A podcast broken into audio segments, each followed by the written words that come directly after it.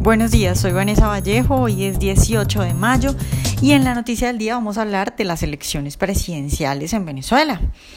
Stalin, el gran líder comunista, dijo una vez que no importa quién vota, sino quién cuenta los votos.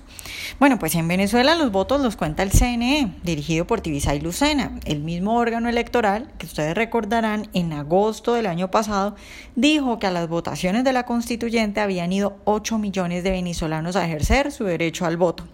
Recordarán también que luego salió Smartmatic, la empresa encargada del voto electrónico, a decir que ellos habían comprobado que esa cifra no era cierta y que el gobierno la había manipulado por millones. Las presidenciales son el domingo que viene, en dos días, y ya los votos pues, están contados. El arreglo entre Henry Falcón y Maduro ya se dio. Ya hablaron con Raúl Castro y ya se sabe cuánto va a sacar cada uno. Solo falta que hagan las elecciones, es decir, que se monte el circo. La MUD no quiso participar esta vez y bueno, Maduro ya se consiguió otro payaso para decir que sí hay oposición y que esa oposición va a las elecciones. Ese nuevo payaso se llama Henry Falcón, quien en algunas encuestas aparece como favorito en intención de voto y quien se llama a sí mismo chavista light.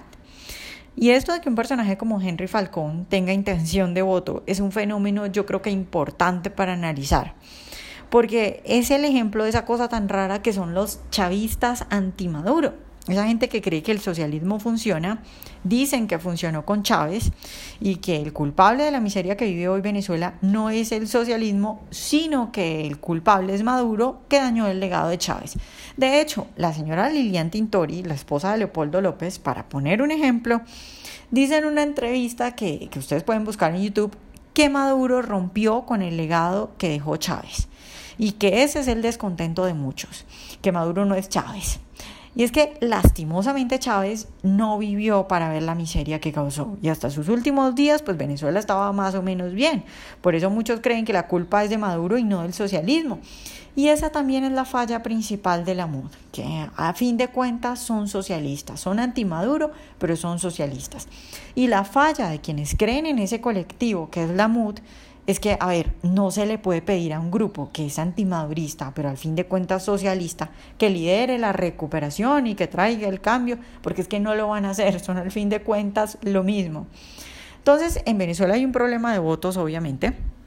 Ahí elige el chavismo, o mejor dicho, el castrismo, son como las elecciones en Cuba. Pero además es que a mí no me queda claro si en unas elecciones limpias en Venezuela, pues elegirían salir del socialismo, de Maduro seguro que sí, porque Maduro lo odia mucha gente y todo el mundo tiene claro que Maduro es un asesino y que es un ladrón. Pero del socialismo yo no, no estoy segura, no estoy segura de si elegirían más bien a un chavista light. Con esto de los chavistas anti-Maduro, de tanta socialdemocracia y ojo, de tanta gente durante años acostumbrada a los auxilios estatales, pues no sé si igual si hubiera unas elecciones limpias Venezuela podría salir de donde está. Lo que sí me queda claro es que en Venezuela hay que trabajar en dos frentes. Uno, a largo plazo, explicando la importancia del liberalismo y explicando que la culpa de lo que ocurre hoy en Venezuela es del socialismo. Y otro que sería de inmediato, que sería eh, conformando un liderazgo político con apoyo, creo yo, que militar e internacional, que saque a Maduro del poder y que tome rápidamente las decisiones necesarias para desestatizar la economía que no sé yo si se puedan llevar a cabo mediante votaciones, eh, ese tipo de decisiones por lo que decía anteriormente.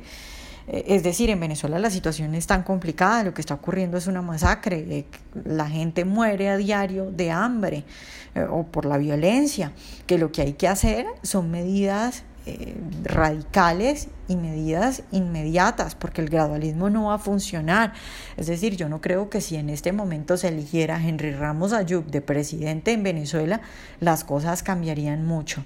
Entonces, lo que hay que hacer definitivamente es conformar un liderazgo político liberal, radical, que sepa qué es lo que hay que hacer y que lo haga de inmediato.